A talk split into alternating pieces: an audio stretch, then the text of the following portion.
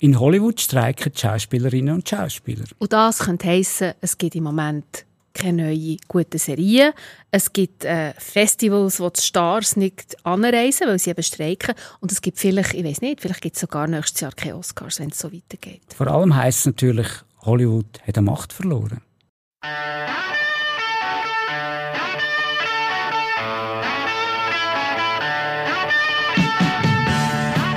Willkommen zu 1776 im Amerika-Podcast mit dem Peter Hossli. Und der Nicoletta Cimino. Heute reden wir über ein grosses Wort. Ein wichtiges Wort. Wir reden über Macht. Aber nicht so, wie man Macht sich eigentlich vorstellt, sondern wir reden über Machtzentren. Und von denen gibt es in den USA vier. Und eins von diesen Machtzentren hat im Moment speziell Lampen, nämlich Hollywood. Dort gibt es wirklich einen äh, Rechtsstreit zwischen Schauspielern, Schauspielerinnen und äh, Studioverantwortlichen. Aber bevor wir über Hollywood reden, versuchen wir zu erklären, was eigentlich die vier Machtzentren in den USA sind. Also eben, eins ist Hollywood, also Los Angeles mit, äh, mit, mit, äh, mit, mit der Unterhaltungsindustrie, Film, Musik, Unterhaltungsfernsehen. das Zweite ist in der Nähe von San Francisco, im Silicon Valley. Genau, dort sind die grossen Tech-Giganten, Meta, Apple, Google, Intel. Das ist ein bisschen grösser als eine Stadt, das ist ein ganzes Tal. Mhm. Und nachher? Dann kommt ähm, New York. Und New York hat verschiedene mächtige Branchen. Und zwar ähm, die Medien mit der New York Times, dem Wall Street Journal, den grossen Fernsehanstalten. Dann die Werbebranche an der Madison Avenue wird immer noch entschieden, wie die äh, Werbespots auskommt. Ein bisschen südlicher von der Madison Avenue, da ist die Wall Street und das ist die Finanzbranche. Also New York hat eine ballte Macht. Und dann natürlich noch logisch, also quasi die institutionalisierte Macht, nämlich Politik, der Präsident, das Weiße Haus, die Regierung und äh, das Parlament. Und es ist so, dass ein junger Mensch in den USA sich wahrscheinlich früh überlegt, wenn er mächtig werden woher geht er. Also vielleicht auch die Filmschule, dann möchte er nach Hollywood. Vielleicht will sie Anwältin werden, dann geht sie eher nach Washington oder nach New York.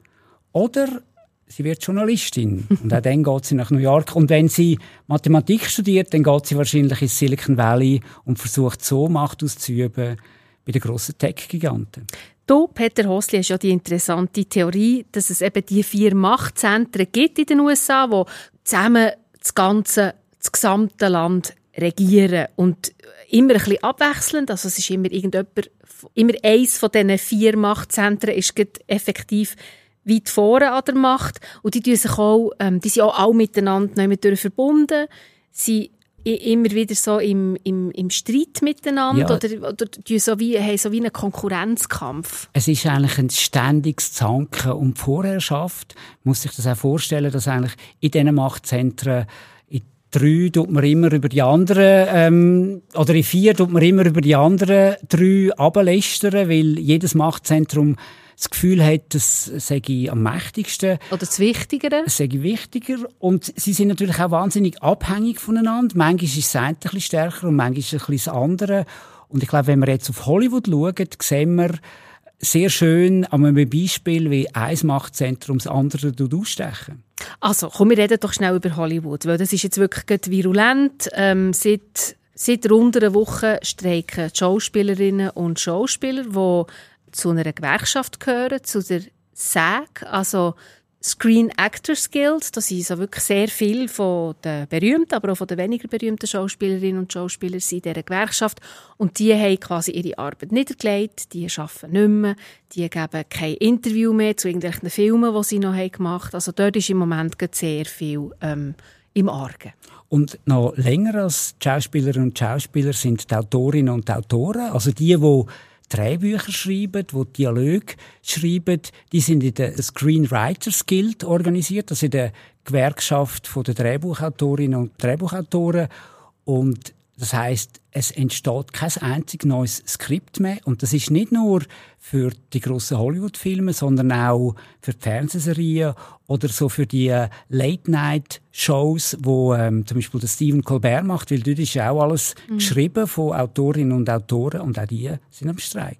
Man kann sagen, im Großen und Ganzen geht es darum, dass sie finden, also erstens mal macht ihnen, glaubst die künstliche Intelligenz Angst und was das für Konsequenzen hat, nimmt die uns quasi Jobs weg, sagen die Autorinnen, Drehbuchautorinnen und Autoren und die Schauspielerinnen und Schauspieler neu mit auch. Wir haben erst den neuen Indiana Jones Film gesehen, wo am Anfang der Harrison Ford als junger Mann zeigt und ich bin dann gar nicht nachgekommen, so naiv wie ich war und da hast mir dann gesagt, ja, das ist künstliche Intelligenz, da hat man quasi können jung machen und man hat nichts gemerkt. Also da passiert etwas mit der künstlichen Intelligenz, wo zum Teil man auch befürchtet, dass die quasi wie könnte, also es eigentlich gar kein Schauspieler mehr braucht, sondern dass man einfach wie ähm, die Physiognomie von einem Schauspieler hat und der Rest macht ja alles die künstliche Intelligenz. Das ist mal ein Punkt, warum dass sie streiken, weil sie dort sich nicht mehr durch wie Antworten auch erwarten von den Verantwortlichen in den grossen Studio. Aber dann hat es auch noch andere Gründe. Der zweite wichtige Punkt ist ähm, die Entschädigung. Es geht meistens ums Geld, wenn man dort streiken. Und bis jetzt ist es so gewesen, dass Schauspielerinnen und Schauspieler, die haben einen Lohn bekommen oder einen, einen, einen, so Gage, eine Gage ja. für ihren Auftritt in einem Film und die sind dann zum Teil auch beteiligt gewesen, ähm, am Kinoergebnis oder bei der Videothek, an die Leute, mhm. die sich noch mögen an Videotheken erinnern oder bei der DVD. Und jetzt tun ja die meisten Leute schauen die Filme, die Fernsehserien über Streamingdienste. Und dort ist es komplett unklar, wie viel Umsatz eigentlich ein Film noch macht. Und das heißt, Schauspielerinnen und Schauspieler, aber auch Drehbuchautoren, die sind nicht mehr beteiligt am Umsatz. Und da braucht es neue Verträge. Und die Macht, und dann sind wir jetzt eigentlich wieder am Thema, über das, wo wir heute reden.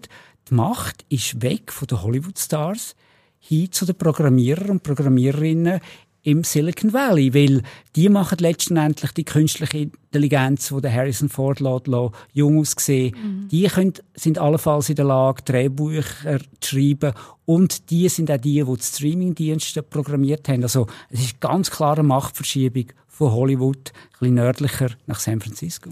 Was ich jetzt noch interessant gefunden, als ich mich hier ein bisschen damit befasst, ist, dass es 1963 hat ein Mann ähm, für die Screen Actors Guild, also für die Gewerkschaft, quasi Verhandlungen geführt mit den Studiobossen. Dann zumal ist es einfach um bessere Arbeitsbedingungen und bessere Gagen gegangen. Dann haben wir natürlich noch nicht von künstlicher Intelligenz geredet Ronald Reagan, der dann noch Schauspieler war. Also vor seiner Zeit als Präsident war er quasi auf der Seite der Schauspielerinnen und Schauspieler und hat dort Verhandlungen geführt mit den Studioboss. Und was ich einfach noch spannend finde, ist, dass er ja 20 Jahre später ist Präsident geworden und sehr, sehr gewerkschaftsfindlich war. Bist du da nicht fast ein bisschen zu brav? Also eigentlich hat er Gewerkschaften zerschlagen. Ja, man kann sagen, er hat sie zerschlagen. Er hat sie wirklich nicht mehr gerne gehabt. Also das, was er eigentlich vorher gemacht hat, als er noch Schauspieler war, als Präsident hat er das sehr fest bekämpft. Und er ist quasi von einem Machtzentrum zum anderen gegangen. Er ist einer der wenigen, der das geschafft hat, der wirklich ähm, von Hollywood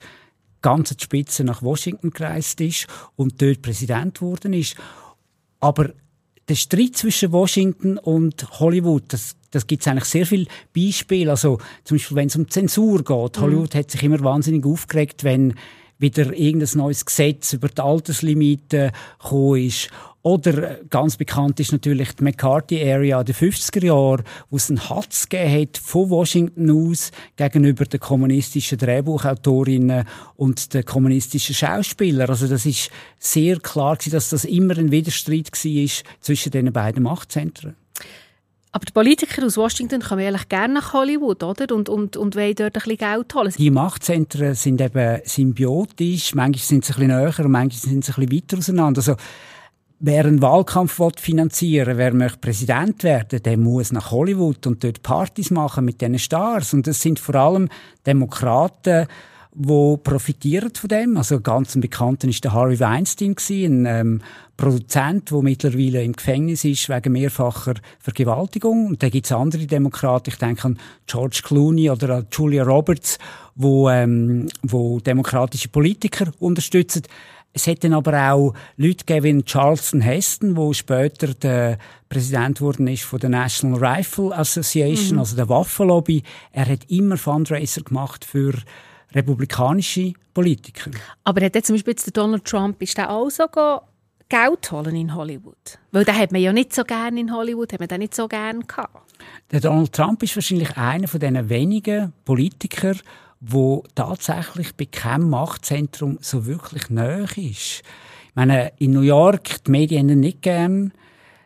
Bei der Finanzbranche ist er auch nicht so beliebt. Dort hat er natürlich mit seiner Steuerpolitik hat er schon den einen oder anderen Punkt gemacht. In Hollywood mag man ihn überhaupt nicht. Und zum Silicon Valley hat er eine ambivalente Beziehung, oder? Er hat ähm, mit Twitter sehr viel Erfolg gehabt und nachher hat er Twitter rausgeknallt wegen seiner, wegen seiner Tweets. Facebook hat ihn ähm, blockiert und er hat ein sehr schlechtes Verhältnis eigentlich zum Silicon Valley. Ganz anders, zum Beispiel der Joe Biden, wo eigentlich mit fast allen Machtzentren gut auskommt. Mhm. Aber äh, wenn wir jetzt von Machtzentren, die sich gegenseitig Bedingungen quasi reden. Es gehen dann nicht alle Politiker nach Hollywood. Sie gehen zum Teil auch eben zum Beispiel an Wall Street, um Geld zu holen, oder? Also zum Beispiel gerade für Demokraten ist die Wall Street sehr, sehr wichtig. Auch ähm, die Anwaltskanzleien, die ebenfalls in New York sind, die tun ähm, Politik in Washington sehr stark unterstützen. Und da gibt es ja manchmal so historische Ereignisse. Ich denke zum Beispiel als Platz von der Internetbubble 2001. Dort hat das eigentlich Silicon Valley sowohl die Finanzbranche wie sich selber in Abgrund mhm. gerissen. Oder dann 2007 und 2008, wo die Finanzkrise kam, ist, wo dann die Politik wieder recht war, um quasi ähm, die Banken zu retten. zu retten. Und dann aber zum Beispiel 9-11. Nach 9-11 ist es ganz klar gewesen, dass Politik, Politik Macht bekommen hat. Und dann hat ähm, Hollywood hat sehr patriotische Filme machen. Das ist übrigens auch etwas sehr Typisches. Wenn es immer die USA in einem Krieg ist, dann wird Hollywood von Washington gebraucht, zum patriotisches Kino machen.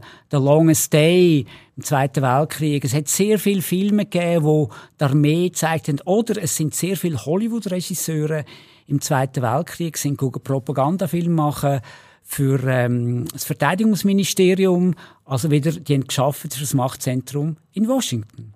Was denkst du eigentlich, welches Machtzentrum ist am meisten von allen anderen abhängig? Ich denke, das kann man wahrscheinlich gar nicht so sagen, weil es, es ist ständig wechselnd und manchmal hat eins ein bisschen mehr Einfluss als das andere. Also momentan hat Hollywood schon ist eher so ein bisschen am Schluss von diesen Machtzentren. Mhm. Hollywood ist in den 70er, 80er Jahren viel, viel mächtiger gewesen, weil all sind die Filme schauen, die in Hollywood entstanden sind. Die besten Ideen sind dort rausgekommen. Es sind auch die besten, wildesten Leute sind auf Hollywood geschaffen. Das ist heute nicht mehr so. Heute gehen die besten, wildesten, kreativsten Köpfe gehen ins Silicon Valley. Und wo liegt die Macht jetzt? Hast du jetzt quasi wie schon die Antwort gegeben? Liegt jetzt im Moment die grösste Macht im Silicon Valley? Nicht in Washington und auch nicht in New York und auch nicht in Los Angeles? Darf ich dir eine Gegenfrage stellen? Mhm. Was tust du am Tag durch äh, am meisten anlangen und anschauen? das Handy. Eben, das Handy. Also das, das Handy, alles, was man da drauf ist, das kommt aus dem Silicon Valley. Das heisst, momentan ist die Macht von diesen grossen Tech-Companies überwiegt natürlich die Macht zum Beispiel von der Politik oder auch von den Medien und vor allem auch von Hollywood. Und mit der Entwicklung von künstlicher Intelligenz, mit diesen Apps, mit, ähm, mit der ganzen Technologie sind die so in unserem Leben inne und ich glaube, wie wir denken, wie wir fühlen, wird heute am meisten bestimmt im Silicon Valley. Jetzt haben wir ja vorhin vom Handy geredet und auf dem Handy tut man ja auch viel News, also ich tue auch viel News, also Medien ähm, konsumieren, Nachrichten und, und Zeitung auch lesen, zum Beispiel auf dem Handy. Aber ich habe so ein bisschen den Eindruck von außen, die Medienkraft oder die Mediengewalt ist eigentlich kleiner, als sie noch vor irgendwie 10 oder 20 Jahren war. Ich bin da mit dir einverstanden, weil letztendlich haben wir auf unserem Handy oder auf dem Bildschirm, wo man immer weniger anschaut, wo der Laptop ist, haben wir ja alles, was im Internet ist, jederzeit verfügbar. Und es sind letztendlich die fünf grossen Tech-Companies, die am meisten Traffic erzeugen.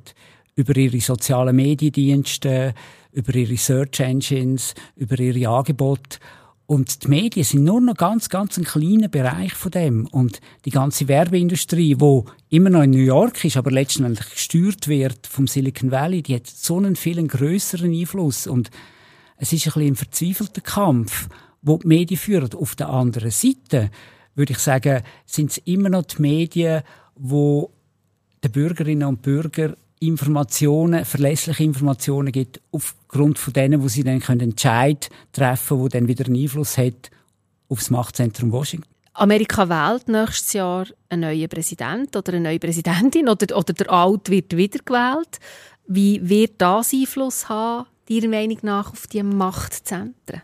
Es wird ja oft die Person Präsident, wo die neueste Art von Technologie am meisten tut beherrschen oder am besten tut beherrschen. Oder der Obama zum Beispiel mit den sozialen Medien. Oder der Bill Clinton noch mit dem Cable TV. Mhm. Und ich glaube, die nächsten Wahlen werden entschieden, wer am besten mit künstlicher Intelligenz kann umgehen.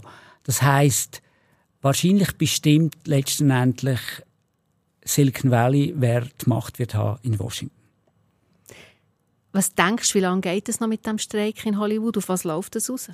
Ich hoffe einfach, dass wir die nächste Oscar-Party machen können und ich dich bei der Wette um wer am besten tippen kann schlagen. wir werden es sehen. Danke für das Gespräch. Danke dir.